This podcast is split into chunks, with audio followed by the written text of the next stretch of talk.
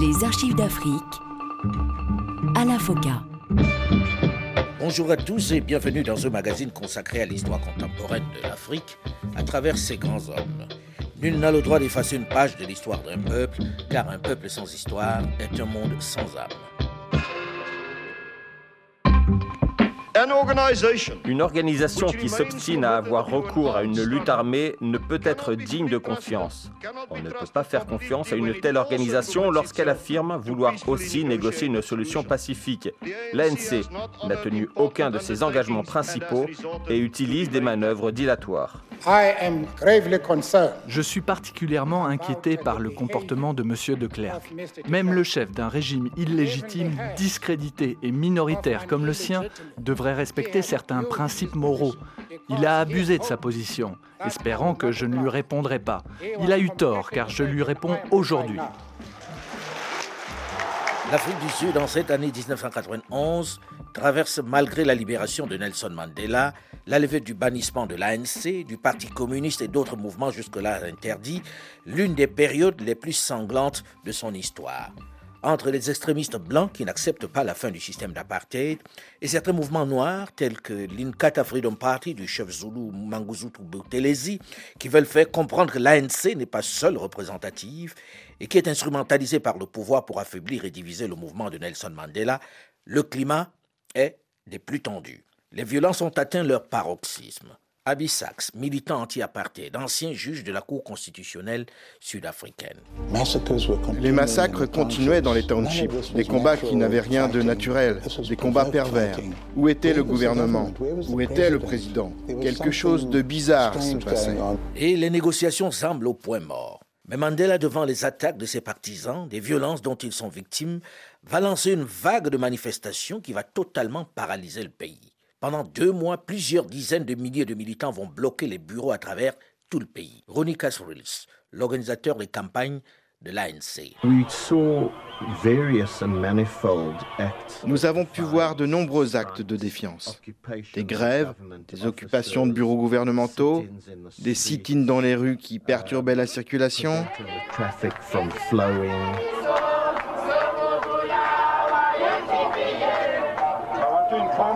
Nous vous informons que ce regroupement près de l'hôpital est illégal. Suite de notre série d'archives d'Afrique spéciale, Frédéric Willem de Klerk.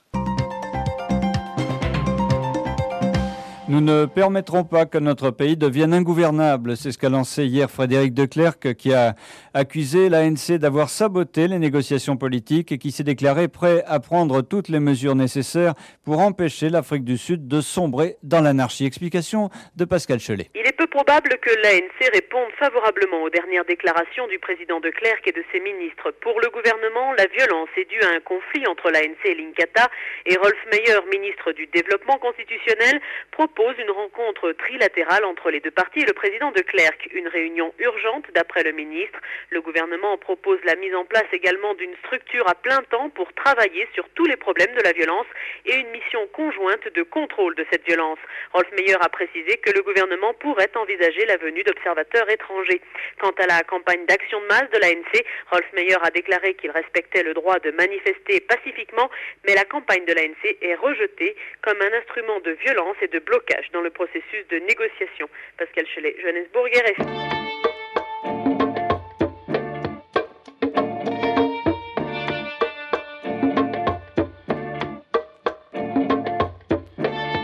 Avec les mouvements de grève lancés par Mandela en ce début d'année 1991, le pays est ingouvernable. C'est le chaos. Les violences se multiplient dans le même temps. Le président Frédéric de Klerk. Well, the government le gouvernement, avec le soutien des forces de sécurité, continuera à maintenir la loi et l'ordre sans parti pris politique. Et nous ne nous laisserons pas intimider et appliquerons la loi en toute logique. Malgré les menaces brandies par le gouvernement, malgré les forces mobilisées sur le terrain, le climat ne semble pas s'apaiser en Afrique du Sud. Le président Frédéric de Klerk semble un peu dépassé par les événements. Il pensait pouvoir diviser les populations noires, notamment avec l'Inkatha Freedom Party du chef Buthelezi, mais il n'a pas réellement conscience du soutien dont bénéficie Nelson Mandela. Bonjour à tous. En Afrique du Sud, la tension est loin d'être retombée à Boy Patong. Hier encore, il y a eu des morts, entre 2 et 10 selon les sources, dans ce camp de squatteurs qui a vu l'effarant massacre de 39 personnes il y a trois nuits maintenant. Cette tension est même remontée à l'occasion de la visite qu'a tenté de faire là-bas hier le chef de l'État. D'habitude, M. de Klerk est mieux inspiré, au moins côté médiatique, mais là, son idée ne devait pas être très très bonne, Kamel Jaider. Ah ben oui, c'est le, c'est le moins qu'on puisse dire, puisque Frédéric de Klerk a été purement et simplement chassé de la Cité Noire par une foule qui l'accusait de complicité dans le massacre de 39 personnes mercredi soir dans un camp de squatters près de Johannesburg. Alors sa visite à Bois-Patang n'a duré en tout et pour tout que 10 minutes. Il faut dire que l'homme a été surpris c'est le moins qu'on puisse dire. Là encore, par la colère de la population, il était assis à l'arrière d'une limousine et il avait l'air, il faut bien le dire, complètement terrifié face aux jeunes noirs qui tambourinaient sur sa voiture au cri de Va-t'en, assassin. Alors la police était elle-même totalement dépassée, ce qui est tout de même assez rare en Afrique du Sud, par ces événements. Et du coup, après avoir battu en retraite, eh bien, le numéro un sud-africain a renoué avec les vieux démons en déclarant qu'il n'excluait pas un éventuel recours à l'état d'urgence. Quelques heures plus tard, le même township de Bois-Patang changeait radicalement de visage, cette fois pour recevoir une autre invitée de marque en la personne de Winnie Mandela, une entrée triomphale dans la cité, suivie d'un avertissement aux autorités. L'armée de l'ANC fera tout pour défendre notre peuple, a-t-elle lancé, ravivant ainsi le souvenir de la branche armée du mouvement nationaliste noir que l'on avait mis, vous le savez, sous le boisseau depuis quelques mois. Même tonalité au sommet de l'ANC. Cyril Ramaphosa, le secrétaire général du mouvement, se déclare convaincu que ce massacre faisait partie d'un plan du gouvernement pour contrecarrer la campagne d'action lancée mardi par son organisation pour forcer l'actuel gouvernement à quitter le pouvoir. Frédéric de Klerk, lui, rejette cette accusation, bien sûr, et estime avoir été victime d'une opération montée de façon efficace, dit-il, pour l'empêcher d'effectuer sa visite. Seulement, ce que ne dit pas le président, c'est qui était derrière cette opération efficace. Le rapport de force dans cette période est sans contestation possible du côté de l'ANC, l'African National Congress. Frédéric de Klerk est contraint de reprendre langue avec lui. Mandela en confiance pose alors trois conditions pour y retourner.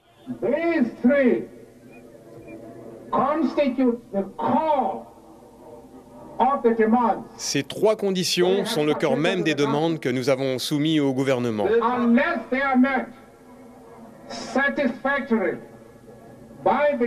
Si nos demandes ne sont pas remplies de façon satisfaisante par le gouvernement, les négociations ne pourront pas reprendre et ne reprendront pas. Quelles sont ces trois conditions? La première est la libération de tous les prisonniers politiques de l'ANC encore sous les verrous, y compris Sam, celui qui avait été condamné en 1990 pour terrorisme. Une demande particulièrement dure à avaler pour le président Frédéric de Klerk. Surtout que dans son camp, ça commence un peu à coincer. Pik Bota, le ministre des Affaires étrangères sud-africain d'alors. Il y avait vraiment un tollé de nos propres partisans, de la population en général, du Parti démocratique, de certains médias nationaux, euh, des médias responsables sud-africains et même quelques juges qui disaient que nous libérions maintenant des criminels, que ça allait trop loin. Le 26 septembre 1992, le sommet démarre sans Boutelesi. De Klerk est vulnérable. Il a besoin de l'African National Congress, l'ANC. Il faut signer cet accord, sinon tout va s'écrouler. Il est donc obligé de dire oui aux trois conditions posées par Mandela. 300 prisonniers vont être libérés et les camps de l'Inkatha Freedom Party vont être clôturés. On y interdit les armes traditionnelles. Boutelesi crie naturellement à la trahison et rompt les relations avec Frédéric de Klerk. Il va aussitôt former des alliances avec des partis tribaux qui ont le sentiment que l'État les a abandonnés, mais également avec le parti extrémiste blanc qui manifeste le désir de faire sécession et de former un État blanc à part. Un autre front dans cette lutte pour la démocratie en Afrique du Sud. Rolf Meyer. Well, he, like I said earlier, he was leader of the negotiating team in the sense that he was final decision maker. He was the principal. Comme je vous l'ai dit plus tôt, il dirigeait les négociations au sens où la décision finale lui revenait. Il présidait au même titre que M. Mandela présidait du côté de l'ANC. Nous nous occupions des négociations quotidiennes. But we, from time to time, had to report to them jointly, to de Klerk and to Mandela. Les équipes de négociateurs, l'une d'un camp menée par Cyril Ramaphosa et l'autre menée par moi-même. De temps en temps, nous devions leur faire des rapports à tous les deux, ensemble, de Klerk et Mandela. Nous avions aussi des réunions tous ensemble, en privé. Vous savez, c'était une structure de négociation qui fonctionnait très bien. Au début des négociations, quand nous avons commencé à avancer, il nous a fallu détailler tous les problèmes, ce que nous avons fait au sein des groupes de travail. Mais il y a aussi eu des défis, comme le moment de rupture des négociations, alors que nous avions bien avancé, qui s'est produit après le massacre de Boypatong. C'était un moment difficile. Un autre moment difficile, plus tard, s'est produit au moment de l'assassinat de Chris Hani, qui était un dirigeant de l'ANC très populaire à l'époque.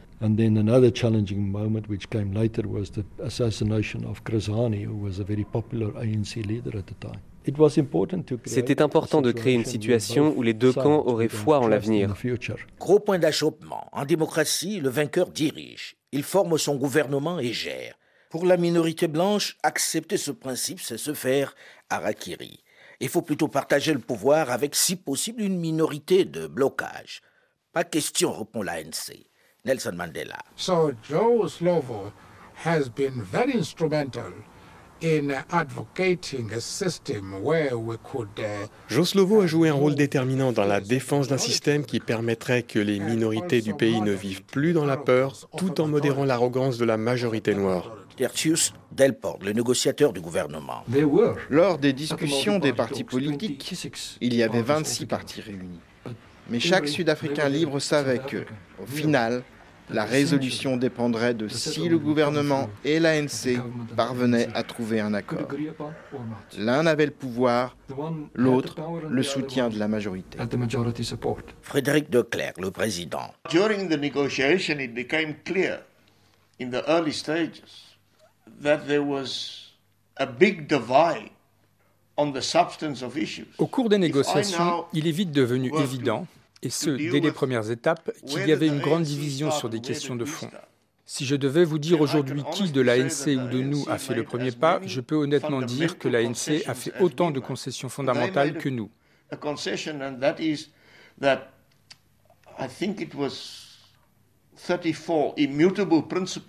Ils ont fait une concession en particulier, que 34 principes immuables soient inscrits dans la constitution de transition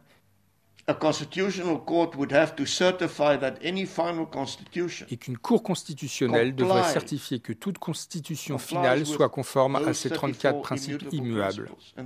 C'est ainsi que cela s'est passé.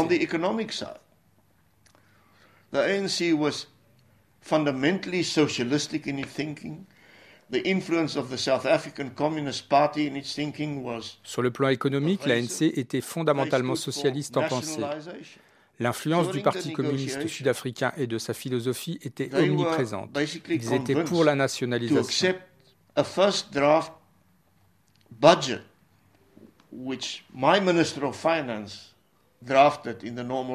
Lors de la négociation, ils ont été essentiellement convaincus d'accepter un premier projet de budget, un projet que mon ministre des Finances a rédigé de la manière habituelle, et il l'a fait valider par les principaux responsables économiques et financiers de l'ANC parce que immédiatement après l'élection de 1994, un budget devait être accepté.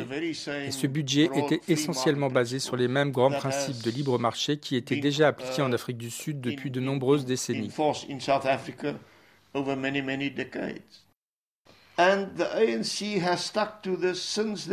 Et l'ANC s'y est attaché depuis lors. Becky withstood that pressure from COSATU and the SA Communist Party. En ce moment, avec la nouvelle administration, ils ont renouvelé la pression. Biki a résisté à cette pression du COSATU et du Parti communiste. Ils ont exercé une pression renouvelée sur l'ANC en tant que partenaire principal au sein de l'alliance tripartite pour passer à gauche, financièrement et économiquement parlant. Et la crise économique mondiale fut utilisée comme un argument pour le justifier. Mais encore aujourd'hui, les partenaires principaux de l'ANC semblent résister aux demandes plus importantes. Malgré les difficultés, malgré les points de désaccord, les négociations semblent enfin avancer une perspective qui ne réjouit pas vraiment les séparatistes. Le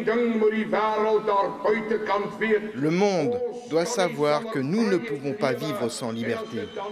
Et si cela est nécessaire, nous prendrons cette liberté par la force. Le chef de la suprématie blanche, le mouvement néo-nazi sud-africain, et WB, principal mouvement qui défend encore clairement le système d'apartheid. Il convainc un certain nombre de Sud-Africains blancs de l'aider à empêcher le gouvernement de vendre l'Afrique du Sud à l'ANC. Nous savions qu'à un moment ou un autre, le gouvernement allait capituler et donner les rênes du pays aux forces communistes. Mon peuple, le peuple afrikaner, a le droit de faire appel à la loi internationale pour demander qu'une partie de cette terre lui revienne. Il existe un lieu où un Britannique peut être britannique. Je demande une terre où les Africains bourgs peuvent être bourgs. L'Afrique du Sud maintenant, Frédéric de Klerk et Nelson Mandela qualifient de succès leur rencontre au sommet hier. Les deux hommes se sont engagés à reprendre les négociations constitutionnelles. Celles-ci doivent permettre de doter le pays d'un parlement de transition élu et un gouvernement intérimaire d'unité nationale. Mais aujourd'hui, le dirigeant du parti Inkatha, le chef Zulu Boutelesi, rejette les accords conclus lors de ce sommet. Il ne reprendra pas les négociations. Correspondance Frédéric Sprang. Les espoirs de paix en Afrique du Sud auront été de courte durée. Ce matin, le chef de l'Inkatha, Mangosuthu Buthelezi, a annoncé qu'il se retirait de la table des négociations multipartites. Les accords de principe bilatéraux signés entre l'ANC et le gouvernement à l'issue du sommet de Klerk Mandela samedi ont fait déborder le vase de l'Inkatha, notamment l'annonce d'un décret imminent interdisant le port d'armes dangereuses en public, ce qui revient à priver de leur saguet les supporters de Mangosuthu Buthelezi. Autre disposition plus gênante pour l'Inkatha, qui préside également aux destinées du Homeland indépendant du KwaZulu, la rédaction d'une nouvelle constitution par une seule chambre parlementaire élue au suffrage universel ce qui donne à l'évidence la prépondérance à l'ANC au détriment des chefs actuels des Homeland. Ce retrait de l'Inkatha signifie surtout qu'il n'est plus lié par aucun engagement pour faire respecter les accords de paix. On redoute surtout que la marche organisée par l'ANC à Ulundi, capitale du KwaZulu, ne se transforme en un champ de bataille sanglant. Aujourd'hui déjà, 50 000 supporters de l'Inkatha armés organisent à Kwamashu, dans le Natal, les célébrations funéraires du défunt roi Zulu, Chaka.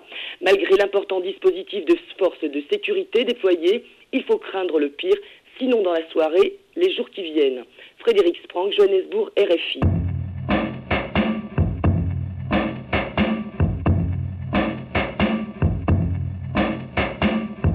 Malgré les embûches, malgré les nombreuses stratégies pour mettre fin au pourparlers, Nelson Mandela et l'ANC entrent en cette année 1993 dans une phase décisive pour l'Afrique du Sud.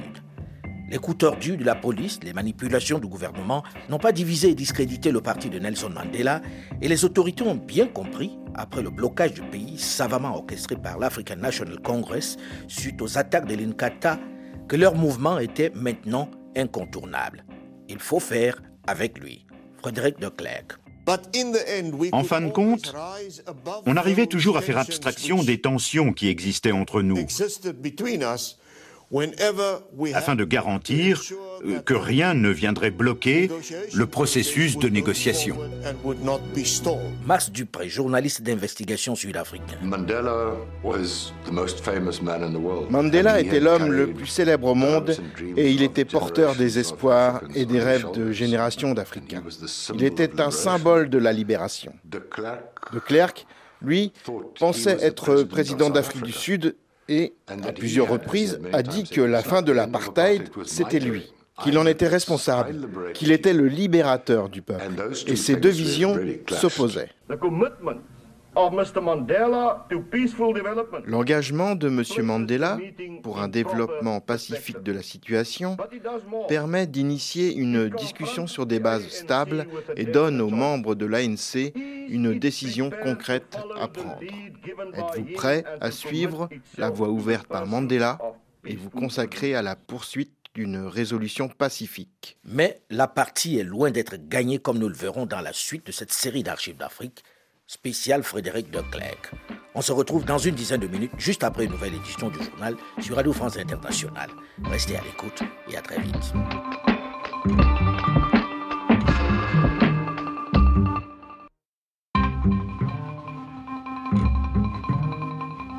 Les archives d'Afrique Alain Foka. Bonjour et bienvenue à tous ceux qui nous rejoignent seulement maintenant dans la seconde partie de ce magazine consacré à l'histoire contemporaine de l'Afrique à travers ses grands hommes. Nul n'a le droit d'effacer une page de l'histoire d'un peuple, car un peuple sans histoire est un monde sans âme. Les différences existent pour être surmontées. Elles ne peuvent être écartées, elles doivent être résolues en discutant, en négociant et en faisant des compromis. En cette seconde moitié de l'année 1992, on discute en Afrique du Sud. La libération de Nelson Mandela, le rétablissement de l'ANC et de nombreux partis jusque-là interdits n'ont pas aussitôt ramené la paix dans ce territoire sous sanction de la communauté internationale. Mais après les violences, les fortes turbulences qu'elle traverse, on négocie à nouveau. Le gouvernement parle enfin avec le principal mouvement noir, Dans mon fort intérieur, ce qui constituait ma force motrice, c'était ma conviction que seule une justice équitable pour tous pourrait libérer mon peuple.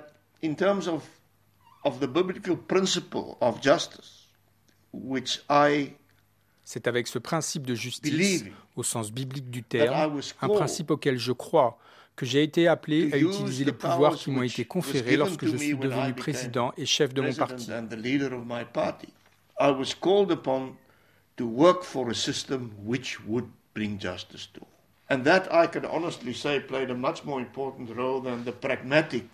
J'ai été appelé à travailler sur un système juste et, j'en suis profondément convaincu, ce besoin de justice a joué un rôle bien plus important que les raisons pragmatiques pour lesquelles, en tout état de cause aussi, nous avons dû changer. Il y avait d'autres raisons. La nécessité de mettre fin à la violence, bien sûr, l'augmentation des sanctions économiques et la marginalisation. Il y avait beaucoup de bonnes raisons qui ont participé et qui nous ont poussés à réfléchir plus profondément. Mais mon expérience n'est pas seulement venue de moi, mais du processus concerté au sein du parti. Pour la plupart des personnes qui devaient prendre des décisions avec moi, cela a été un moteur. Ce process, cette volonté de justice passe désormais par la négociation avec les autres composantes du pays. On négocie désormais en l'absence de l'Inkatha Freedom Party, comme l'a exigé Nelson Mandela. Et on parle à présent d'élections prévues pour le mois d'avril de l'année d'après, c'est-à-dire 1994. Seulement, le désaccord persiste sur la liberté du cabinet. Cyril Ramaphosa, l'un des négociateurs de l'ANC de l'époque, actuel président de l'Afrique du Sud.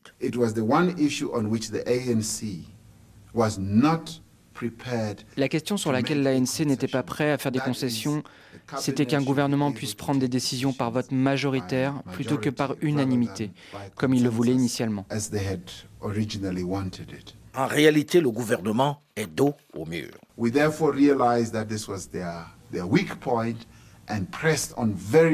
Nous avons aussitôt réalisé que c'était leur point faible, euh, donc nous avons pressé fort dessus et finalement nous les avons eus à l'usure, très tard, dans la nuit, pour que le cabinet puisse prendre des décisions à la majorité sans le consensus qu'il souhaitait. Suite de notre série d'archives d'Afrique spéciale, Frédéric Leclerc. Bahleli bonke kwanomqonqo bahleli bonke etilongweni bahleli bonke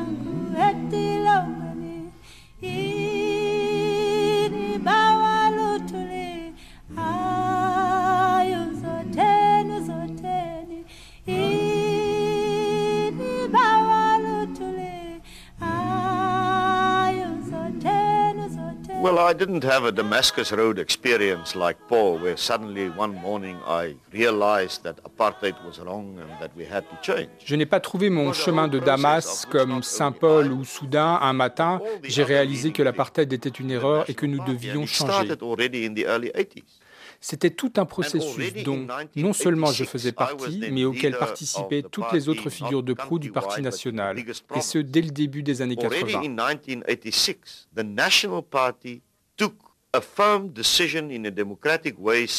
Déjà, en 1986, quand j'étais chef du parti, non pas à l'échelle nationale, mais dans la plus grande province du pays, déjà, en 1986, le Parti national a pris une décision ferme, de manière démocratique, en disant ⁇ Nous rompons avec la politique d'apartheid, nous rompons avec la politique de développement séparé, nous acceptons une nouvelle vision à sa place ⁇ à savoir une Afrique du Sud unie, avec une personne égale une voix, sans aucune forme de discrimination raciale, mais avec une protection effective des minorités culturelles, de leur langue, de leur droit à la langue maternelle, à l'éducation.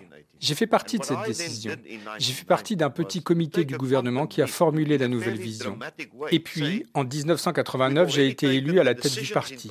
Et en 1990, je lui ai fait faire un saut en avant, de façon assez dramatique, en disant que la décision de principe était prise, que maintenant le moment était venu de concrétiser cette nouvelle vision et de la mener jusqu'à sa conclusion logique, pour la mettre en œuvre et garantir que nous négocierons une constitution qui stabilisera l'Afrique du Sud, qui transformera la l'Afrique du Sud, lui donnera une constitution plus forte que le Parlement dans lequel serait inscrit et défendu un vrai système de valeurs. Nous avons atteint tous ces objectifs. C'était donc tout un processus. Un processus entier qui va rencontrer de sérieuses difficultés dans sa mise en œuvre. Pas facile de mettre un terme aux privilèges d'une minorité qui jusque-là brimait la majorité. Pas facile de faire accepter à la minorité blanche qui écrasait l'autre qui avaient tous les droits, que le moment est venu de mettre fin à leurs privilèges, de partager le pouvoir avec la majorité noire, mais également les Indiens et les Métis, de démanteler l'odieux système d'apartheid qui faisait des Noirs des citoyens de seconde zone, moins importants même que leurs animaux de compagnie. Malgré les résistances, malgré les violences, en cette seconde partie de l'année 1992, les négociations semblent enfin avancer.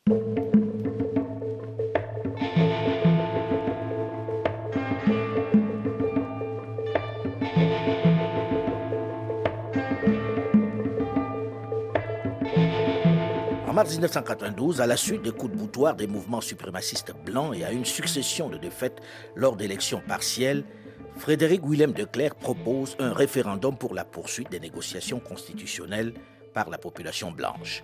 Les électeurs blancs approuvent massivement, à 68%, les réformes que mène le président, ce qui le conforte dans la poursuite des négociations avec Mandela et son camp. Mais les violences sont loin d'être terminées. Frédéric Willem de Clercq. J'ai pris la décision et donné des instructions que ce que nous allons faire est ce qui est inscrit maintenant dans la Constitution, qu'il n'y aura pas de vote. Si le président de Clerc a choisi de ne pas faire voter pour cette disposition, c'est parce que la politique du National Party, auquel il appartient, était le partage du pouvoir. Il devait permettre à la minorité blanche de disposer d'un poids sur les décisions du gouvernement. Maintenant, on peut penser aux élections. Mais c'est oublier Eugène Terre Blanche qui promet la guerre à Nelson Mandela. Nous n'allons pas présenter des excuses parce que nous sommes blancs. Dieu nous a fait ainsi. Nous sommes ses enfants. Et nous sommes sûrs de cela.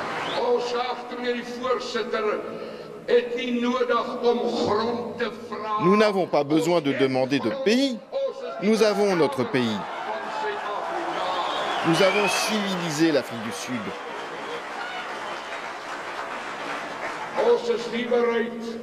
Nous ne sommes pas préparés à aller à une élection où l'ANC va compter les têtes des bourgs. Eugène Terre Blanche, le chef de AWB, envisage très sérieusement le recours à la force militaire. Constant Foljoun, le chef militaire du Volksfront, il envisage de lever 40 000 réservistes.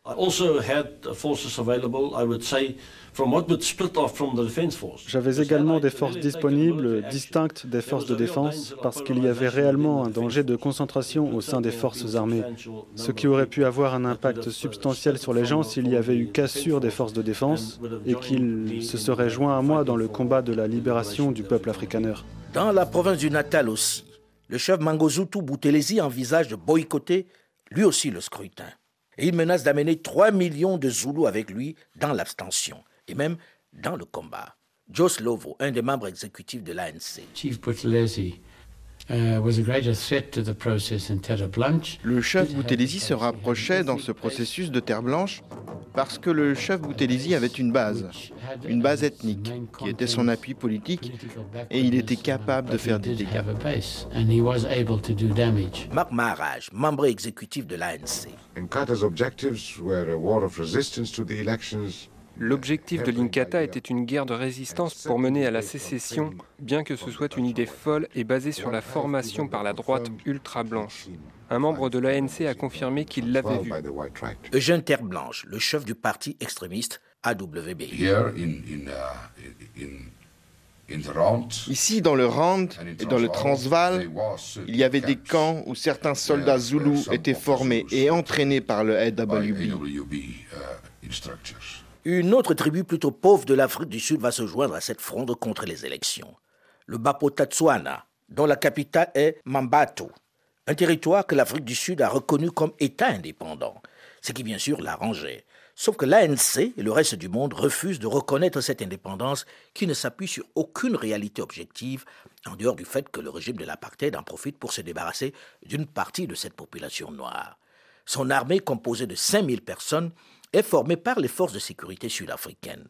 Le président Frédéric de Klerk va aller le voir pour qu'il fasse participer les siens au vote. Seulement, le président de cette enclave, de ce territoire, va refuser de se joindre à lui. Il préfère l'alliance avec Mangosuthu Buthelezi et les extrémistes afrikaners du AWB. Les autorités de ce territoire ont décidé d'empêcher à l'ANC de mener une campagne chez elles. Elles sont conscientes qu'en cas de victoire de l'ANC, elles sont condamnées à disparaître. C'est à nouveau la montée en pression. Le ton monte. La capitale du petit État est hors de contrôle des autorités locales. Le président Lucas Mangope va faire appel aux forces du Volksfront pour défendre son territoire et ramener le calme. Le chef de l'armée du Volksfront. He then requested from, from me assistance for that weekend. Il m'a demandé de lui fournir de l'assistance et j'ai dit à M. Mangopé que j'étais prêt à répondre à cette demande. Et M. Mangopé m'a dit que je serais heureux d'avoir vos forces parce que je pense que nous en avons besoin. Mais ne m'amenez pas, s'il vous plaît, la WB. Le président Lucas Mangopé du Boputatsuan. Je leur ai précisé, s'il vous plaît, entrez, venez, mais pas avec AWB. Sans avoir d'affection particulière pour Mangopé, dans le but de faire échouer le scrutin qui s'annonce, oubliant son discours sur les races, Eugène Terre-Blanche, à qui on n'a rien demandé, annonce qu'il va apporter son aide militaire à Lucas Mangopé, dont la capitale est hors de contrôle. Pic Bota, le ministre des Affaires étrangères sud-africaine d'alors. At least some of the elements of the white right Finalement, certains éléments du pouvoir blanc ont vu euh, une opportunité euh, de faire une alliance entre eux, leur État africaner, et le président Mangopé, et peut-être par la suite pouvoir établir leur propre État. Eugène Terre Blanche, profitant du chaos, va faire entrer ses hommes dans le Boputatsuan. J'avais l'autorisation du président de cet État et je lui avais téléphoné. Et je lui ai dit que je ferais rentrer mes troupes ce soir. Et je l'ai fait. Lucas Mangopé, le président de Boputatsuan. J'ai reçu un appel de Terre Blanche qui me proposait de venir nous aider et je lui ai dit s'il vous plaît, ne venez pas. Eugène Terre Blanche va tout de même faire rentrer ses hommes sur le territoire. Il faudra l'intervention des forces armées sud-africaines pour l'en déloger et conserver l'indépendance du territoire.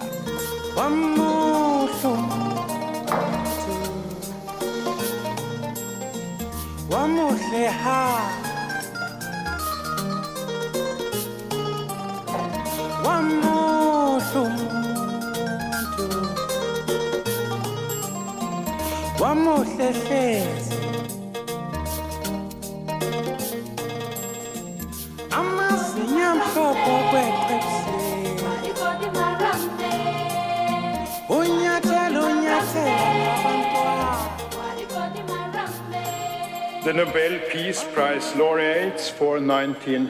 Le prix Nobel de la paix 1993, Nelson Mandela et Frédéric Willem de Klerk. This is not the time for me to speak of our justified grievances of the past. Ce n'est pas le temps pour moi de parler de la dureté du passé en Afrique du Sud. Ceci est le temps pour nous de parler de ce qui est bien pour le futur de notre pays. Monsieur de Klerk et moi allons continuer d'être des adversaires politiques. I have nevertheless decided to accept the Nobel Peace Prize. J'ai décidé d'accepter ce prix Nobel associé avec lui comme un cadeau pour la réconciliation. Je vois que nous sommes encore amis. C'est vrai. Amis et adversaires. Amis peut-être, mais adversaires, ils le sont en réalité. Seulement, ce prix tombe à pic. Il a une valeur symbolique. Frédéric de Klerk. The Nobel Prize, I think, played a very important role in the case of South Africa, being given to both Mandela and me. Le prix Nobel, selon moi, a joué un rôle très important pour l'Afrique du Sud, car il a été attribué à la fois à Mandela et à moi-même. Cela nous a inspirés et motivés à finir ce que nous avons commencé. Aujourd'hui encore, j'apprécie énormément le fait qu'en m'attribuant ce prix, le comité du prix Nobel de la paix a reconnu le rôle que l'écrasante majorité des Blancs a joué pour éviter une catastrophe en Afrique du Sud. En votant oui au référendum, en me soutenant dans l'initiative menée par le Parti national et en acceptant les résultats des négociations.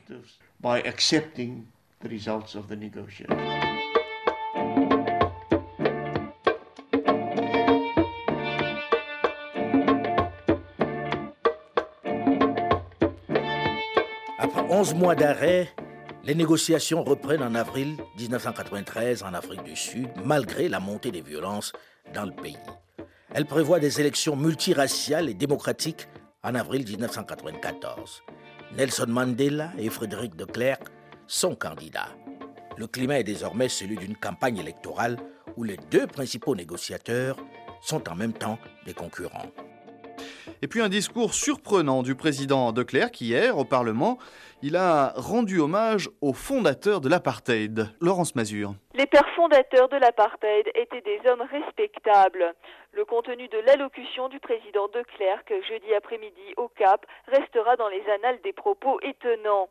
C'est en se référant aux deux piliers de l'apartheid, soit Hendrix Foot et J.J. Stradom, que de Klerk a déclaré que ces hommes avaient été intègres et agi selon l'opinion que la société se faisait à l'époque de l'intérêt public.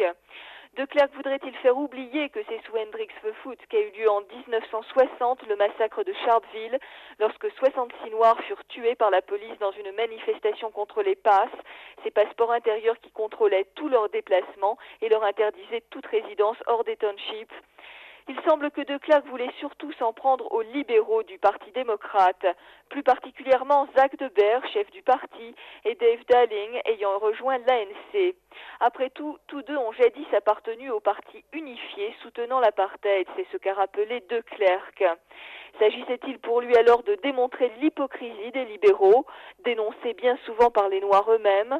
Peut-être, mais l'apologie des architectes de l'apartheid est un faux pas très gênant, sinon révélateur. Laurence RFI. Ces propos ne vont pas contribuer à rendre plus populaire Frédéric de Klerk auprès de la population noire. La campagne présidentielle s'annonce sportive, comme nous allons la vivre dans la suite de cette série d'archives d'Afrique spéciale Frédéric Willem de Klerk. Comment va-t-il tenir face à un Nelson Mandela dont la popularité ne cesse de croître? Un Nelson Mandela icône de tout un peuple. Est-ce que cette élection pour laquelle il s'est battu ne risque pas de signer la fin de sa carrière politique Rendez-vous la semaine prochaine, même heure, même fréquence pour en parler. Mais en attendant, vous pouvez d'ores et déjà réécouter cette émission sur le site de RFI, à la rubrique podcast ou sur le site archivedafrique.com ou tout simplement sur votre téléphone portable en téléchargeant gratuitement l'application Archives d'Afrique sur Google Play ou sur iTunes. Delphine Michaud, Olivier Raoul et Alain Foucault, nous vous donnons quant à nous rendez-vous la semaine prochaine, même heure, même fréquence. Dans un instant, une nouvelle édition du journal sur Radio France Internationale. À très vite.